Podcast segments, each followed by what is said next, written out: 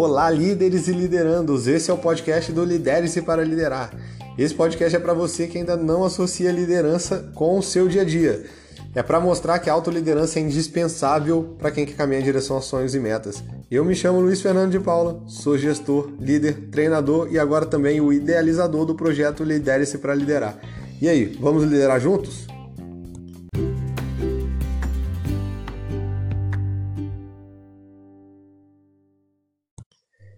Então, pessoal, se você ainda não conhece, lidere-se para liderar. Estamos no Facebook, no Instagram e no Twitter também. Arroba lidere-se para liderar. Dá um pulinho lá, curte a nossa página. Envia para a gente sugestões de materiais, o que vocês gostariam de ver aqui no podcast, o que vocês gostariam de ver também nas nossas redes sociais.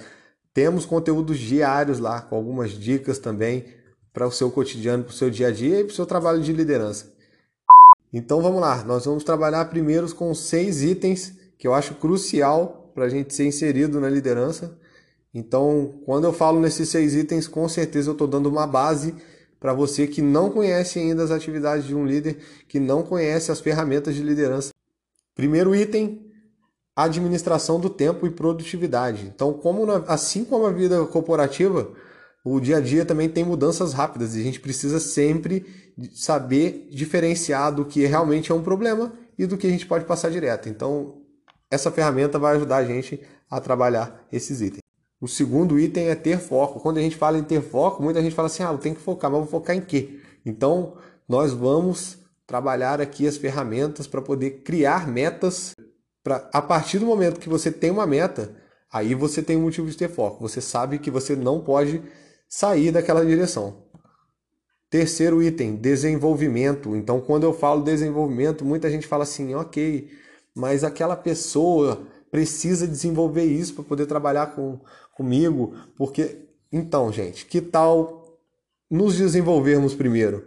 Então, primeiro nós temos que nos tornar grandes líderes para depois desenvolvermos a nossa equipe. E quando a gente está falando disso no cotidiano, no dia a dia, a gente precisa sim desenvolver para dar exemplos e a partir daí as pessoas começarem a agir de maneira diferente também com a gente.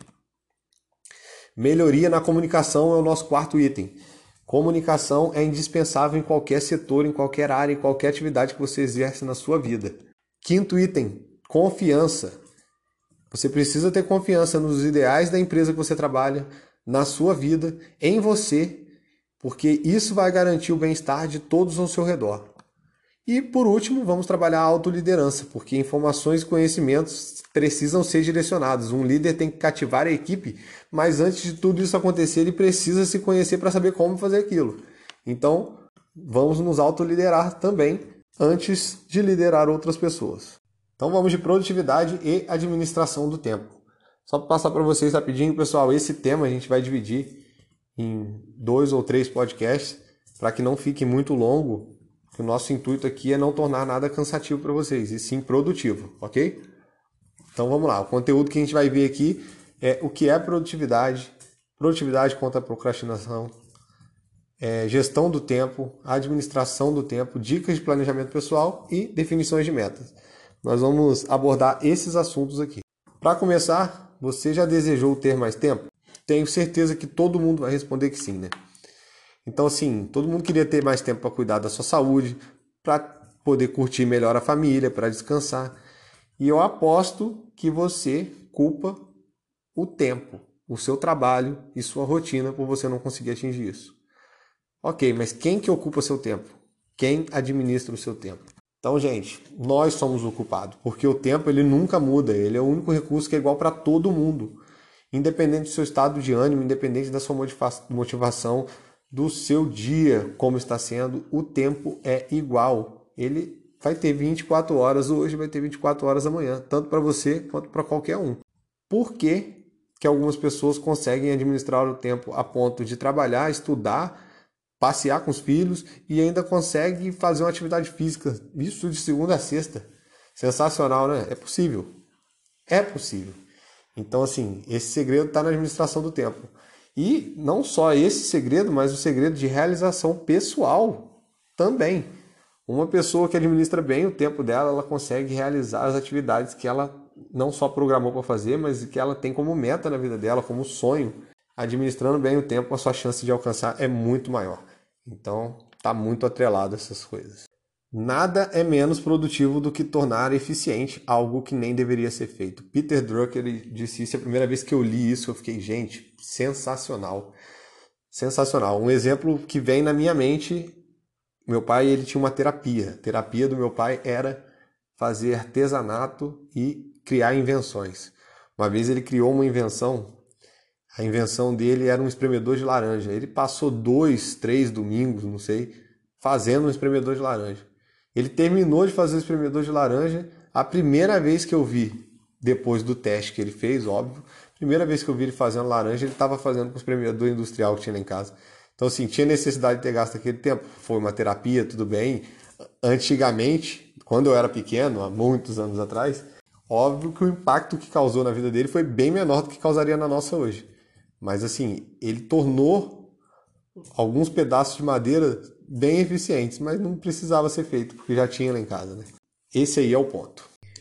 Então, pessoal, o que é produtividade? Produtividade é considerado o resultado do que é produtivo, do que se produz, do que é rentável. Então, mas fica muito limitado, fica muito fechado, tá meio vago, tá meio vazio. Então, quando a gente fala sobre produtividade, o ideal é a gente falar uma forma mais clara. Então, um exemplo que eu gosto de usar sempre, quando eu produzo um produto ou um serviço usando o mínimo de recursos possível. Ah, recurso, Luciano, tá falando de dinheiro? Não. Horas do meu dia são recursos. Minha energia mental, minha energia física são recursos. Então, assim, quando eu vou produzir qualquer coisa, quando eu vou fazer algo, é, independente de, do que seja, eu preciso fazer da melhor forma possível, sempre gastando o mínimo de recursos possíveis. Aí eu estou sendo produtivo. Ah, Luciano, ok. Mas tem aquela vez que eu vou lá e produzo exatamente o que eu queria, não é o que você quer. A produtividade ela está atrelada às expectativas. Então, quando você trabalha é, atendendo clientes, por exemplo, você é produtivo quando você atende a expectativa dele. E todo mundo tem cliente na vida. Se você é dona de casa, você tem o seu filho como cliente. O seu filho ele te enxerga como se você fosse realmente um fornecedor dele. Eu falo isso porque eu sou filho, tá? E, e assim seria para todas as situações na sua vida. Então, quando a gente está falando sobre expectativas de cliente relacionada à produtividade, a gente está falando de todo mundo que o nosso serviço ou o nosso produto vai ser encaminhado e vai ser, de alguma forma, vai afetar a pessoa, ok? Principais vilões da produtividade sabotadores internos, falta de prioridade, incapacidade de delegar, falta de foco e procrastinação. Vamos passar rapidamente pelos primeiros quatro itens aqui. Sabotadores internos. Tá claro para você o que é sabotador interno? Bom, se não tá claro, sabotador interno é aquela voz. A gente tem dentro da, da, da, do, do, do nosso cérebro aquelas duas vozes que fala. Tem a voz da consciência e tem o sabotador interno. O sabotador interno é aquele cara que manda você dormir um pouco mais porque tá frio. Que fala, ah, não levanta da cama agora não, fica aí mais um pouquinho. Ele tá te sabotando. A verdade é Falta de prioridade é quando ou você julga que tudo é prioridade ou que nada é prioridade. Se você não verificar exatamente o que realmente precisa ser feito primeiro, você vai deixar de ser produtivo, porque muitas vezes você vai produzir algo que você não precisava produzir e o que você realmente precisava não vai ser. Exemplo dentro de casa: meio-dia é o horário que você pretende servir o almoço. Só que você gostaria de lavar o banheiro. Então você vai lá e pega, começa a lavar o banheiro e não bota a água do arroz para ferver, por exemplo. Nossa, água do arroz para ferver, eu tô velho, acho que ninguém faz mais isso. Mas enfim, quando eu volto e eu vou colocar o arroz com água fria para poder é, cozinhar, ele vai demorar muito mais. E aí eu não vou conseguir fazer meu almoço meio-dia. A minha prioridade era o almoço meio-dia ou era o banheiro lavado? Não dava para poder fazer os dois, não dava para poder usar melhor esses momentos. Então, assim, essa administração a gente vai trabalhar com ela também. Incapacidade de delegar. Quando você quer fazer tudo, você acaba deixando algo sem fazer. Então, direcionar a outras pessoas algumas atividades. Óbvio que as atividades que você precisa fazer, você não pode incluir aquilo. As atividades que têm uma importância maior para você, não é o ideal que você faça. Mas tem pequenas atividades que a gente faz no dia a dia que outra pessoa poderia estar fazendo para a gente ganhar tempo e fazer o que realmente era indispensável que nós fizéssemos. A falta de foco, a gente vai trabalhar mais a fundo o foco, mas a falta de foco é justamente sem meta, não existe falta de foco. Agora, a partir do momento que eu tenho a meta, se eu sair da direção da minha meta para poder fazer qualquer outra atividade, eu estou perdendo o meu foco. E por último, e o mais importante ao meu ver, procrastinação. Procrastinação eu vejo com tanta importância que a gente vai falar um pouco mais sobre ela aqui. Procrastinação. Procrastinação, pessoal, é adiamento de uma ação. Eu precisava fazer e não fiz. Isso é procrastinar. Ah, mas às vezes eu deixei de fazer porque eu tinha alguma coisa mais importante. Nós vamos chegar lá. Como a procrastinação pode afetar a nossa vida? Ela pode me causar estresse, sensação de culpa, perda de produtividade e vergonha. Vamos associar no dia a dia, para ficar bem simples, tá? Estresse. Bom, eu procrastinei, eu não realizei, eu não varri a casa, porque eu procrastinei. E aí a minha mãe chegou nervosa porque viu que eu não varri a casa. E aí ela brigou comigo, causei estresse nela. Bom, o fato dela brigar comigo vai me incomodar e vai causar um estresse também dentro de mim. Então, é muito claro, né? O estresse não é só nosso. Quando a gente procrastina, a gente pode causar estresse para outras pessoas também. Sensação de culpa. Quando a gente evolui um pouco em relação à procrastinação, a gente começa a perceber que a gente deixou de fazer aquela atividade, mas daria para ter feito. E isso fica uma sensação de culpa, um incômodo dentro da gente. A perda de produtividade, ela já explica por si só, justamente por isso que ela é, que a procrastinação ela é um dos principais vilões da produtividade e vergonha perante aos outros. Então, vamos dar um exemplo do Joãozinho, tá? O Joãozinho, ele não faz as atividades domésticas dele. Então era dia do Joãozinho fazer. Então ele procrastinou e não fez. E ele recebeu uma uma visita surpresa daquela menina que ele gosta lá na rua, da namoradinha dele, que ela ainda não sabe que é namoradinha dele, mas é namoradinha dele. Então, quando ela chega, ela vê a casa toda bagunçada e aí ele fica com vergonha, né? Ele vai arrumar uma desculpa, vai falar que a empregada faltou, que a mãe dele não arrumou a casa, enfim. Mas ele vai ficar com vergonha. Então, assim, independente, pode, você pode ser o mais sem vergonha do mundo. Em algum momento a procrastinação vai te deixar com algum momento constrangedor. E como que eu evito a procrastinação? Bom, para evitar a procrastinação tornando a minha vida mais efetiva, eu tenho algumas dicas e algumas ferramentas, mas vamos primeiro com as dicas, tá? Bom, primeiro a gente precisa identificar as razões do adiamento. Então, quando eu falo identificar a razão do adiamento, não adianta eu falar mentira para mim mesmo. Eu preciso ser bem sincero, ter bom senso. Ah, eu não, eu precisei fazer aquilo, mas eu não fiz. Ok, por quê? Luciano, você precisava lavar o carro. Tá. Por que, que você não lavou? Ah, não lavei o carro porque estava chovendo e meu, não tem garagem. Ok, é uma boa desculpa. Não é verdade? Mas você não lavou o carro por quê? Ah, eu não lavei o carro porque não deu tempo. Bom, não deu tempo, tem alguma coisa errada. Se eu programei a meta, ou eu não conheço meu dia, não conheço minhas atividades, ou alguma coisa deu errado. Então, eu dormi até mais tarde, eu fiquei mexendo no celular, enfim. Se eu conseguir identificar, eu consigo trabalhar mais fácil. Uma outra dica: tenha metas e objetivos. Bom, como assim ter metas e objetivos?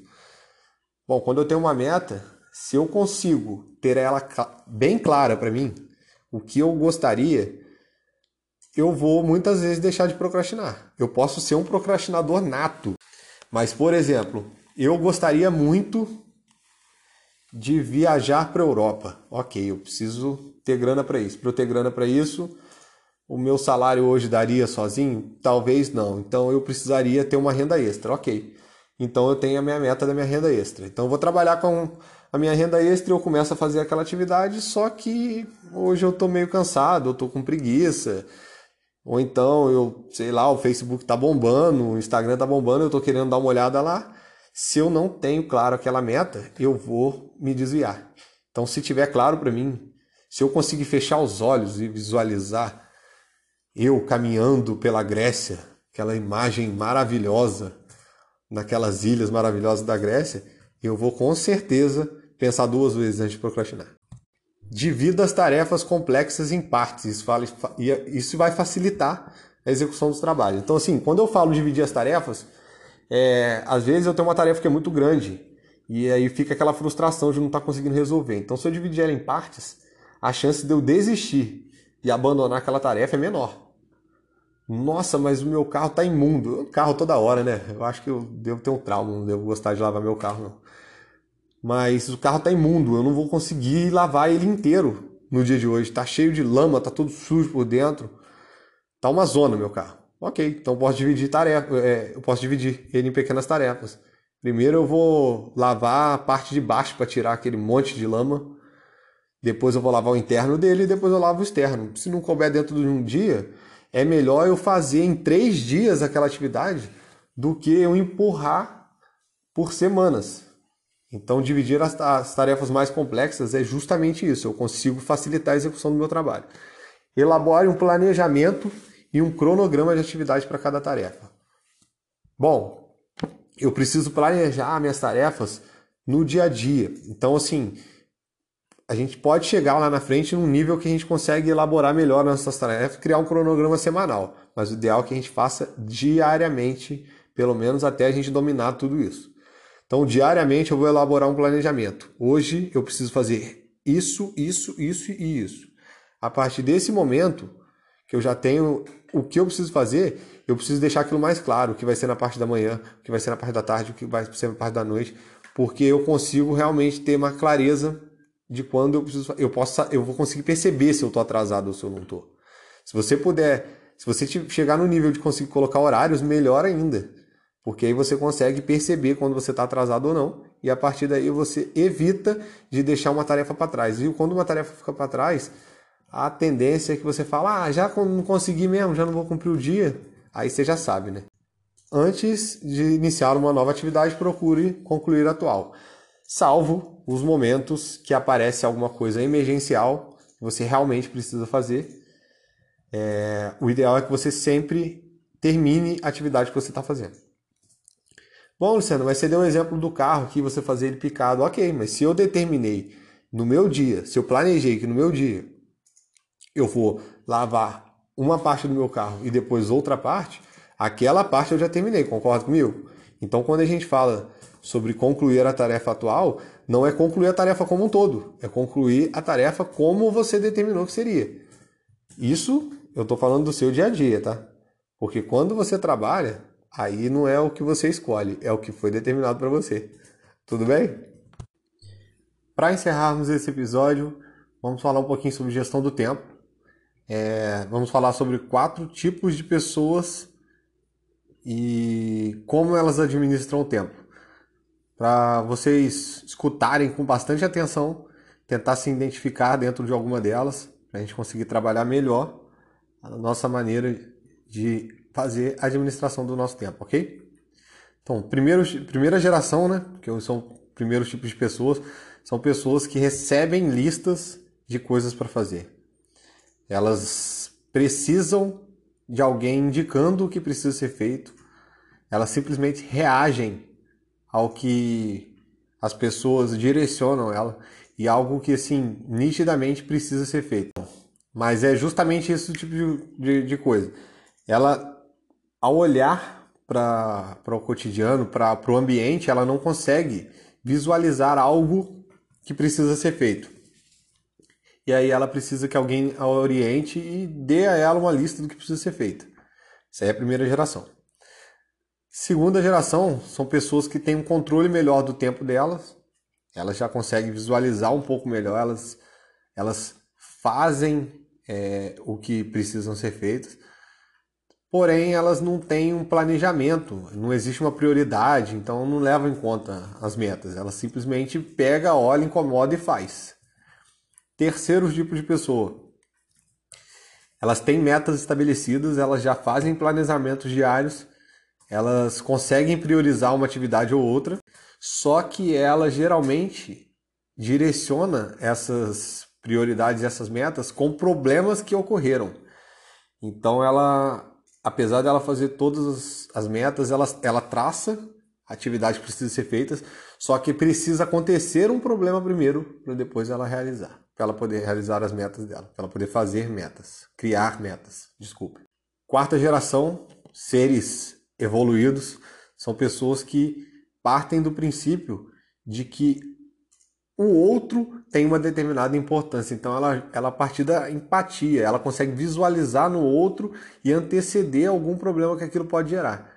Vamos dar um exemplo clássico. Dentro de casa, quando você está carregando um copo de vidro, você é pequeno, desengonçado, a sua mãe fala: "Pelo amor de Deus, me dá esse copo aqui" e entrega um copo plástico na sua mão. Ela está simplesmente percebendo que você tem uma condição de você derrubar aquilo no chão e se você derrubar, você pode se machucar, você pode você vai, vai causar um estrago. Então é justamente esse tipo de pessoa, ela antevê algo que pode vir a acontecer e através disso ela vai traçar metas a médio e longo prazo e depois disso ela ainda vai dividir aquilo em pequenas metas. Então vamos lá, pessoal, desses quatro qual você se encaixa melhor na sua vida corporativa e qual você se encaixa melhor na sua vida, no seu cotidiano, no seu dia a dia. E encerrando, três princípios clássicos da administração do tempo. Bom, é, o número um, né, fazer uma lista de tarefa que você precisa executar. Então, assim, eu preciso realmente ter uma lista. Diariamente eu preciso trabalhar dentro de uma lista. Tem uma agenda, enfim, é, um planner no celular. Você vai achar a melhor maneira para você. Eu prefiro, por exemplo, sempre ter escrito. Eu, preciso, eu prefiro escrever, porque isso vai me auxiliar a associar aquela atividade. Então, para mim, é muito mais simples dessa forma. Por quê? Porque aí você consegue realizar a tarefa certa no momento certo. Segundo, cuide primeiro dos assuntos urgentes. Então, assim, o, o, os assuntos que foram impostos a vocês o assunto que se você deixar de fazer, você pode causar problemas não só para você, mas para outras pessoas também. E também considere o que é importante, o que está relacionado a resultado, o que está relacionado aos seus resultados e aos resultados de outras pessoas. Por exemplo, eu sempre brinquei que dentro da minha casa, quando eu ia cozinhar, eu cozinho muito bem, tá? Por sinal, quando eu ia cozinhar, que muitas vezes eu fazia o que eu queria e na hora que eu queria, mas eu não levava em conta as outras pessoas. Então, assim, o meu resultado era sensacional para mim. E a comida estava gostosa? Estava, mas às vezes as outras pessoas que moravam, conviviam comigo, elas precisavam sair para trabalhar e elas iam trabalhar e no almoço não estava pronto, tinha que comer alguma coisa rapidamente poder ir, ou então não consegue sentar e comer com calma porque a comida fica pronta em cima da hora. Então tudo isso tem que levar em consideração. Número 3, distribua uniformemente sua carga de trabalho. Distribuir uniformemente é você distribuir de uma maneira contínua, de uma maneira que uniformemente, gente. Uniforme, o que é uniforme? Todo mundo vestido igual. É justamente isso. É eu dividir em blocos a minha carga de trabalho para que eu consiga contextualizar melhor a minha maneira de trabalhar. Então, assim, eu vou conseguir é, fazer as minhas atividades, por exemplo, uma hora de, de produção minha, é, de uma às duas, eu não posso ter uma carga de trabalho menor do que de duas às três. Isso vai com certeza prejudicar minha produtividade. Isso vai desequilibrar, vai desequilibrar meu equilíbrio é ótimo, vai desequilibrar o meu dia. Então, pessoal, é isso que a gente tinha para falar hoje aqui no podcast. Espero que tenha sido relevante para você, espero que tenha sido útil. Voltaremos em breve com o próximo episódio. Vamos continuar falando sobre produtividade e administração do tempo. Espero que realmente isso possa agregar para vocês vocês tornarem seu dia a dia mais produtivo e lembre-se, curta nossa página no Instagram, no Facebook, arroba Lidere-se para liderar. Lidere-se para depois você liderar a sua equipe, a sua família, o seu dia a dia, você mesmo. Enfim, liderança é isso aí, pessoal. Um grande abraço e até a próxima.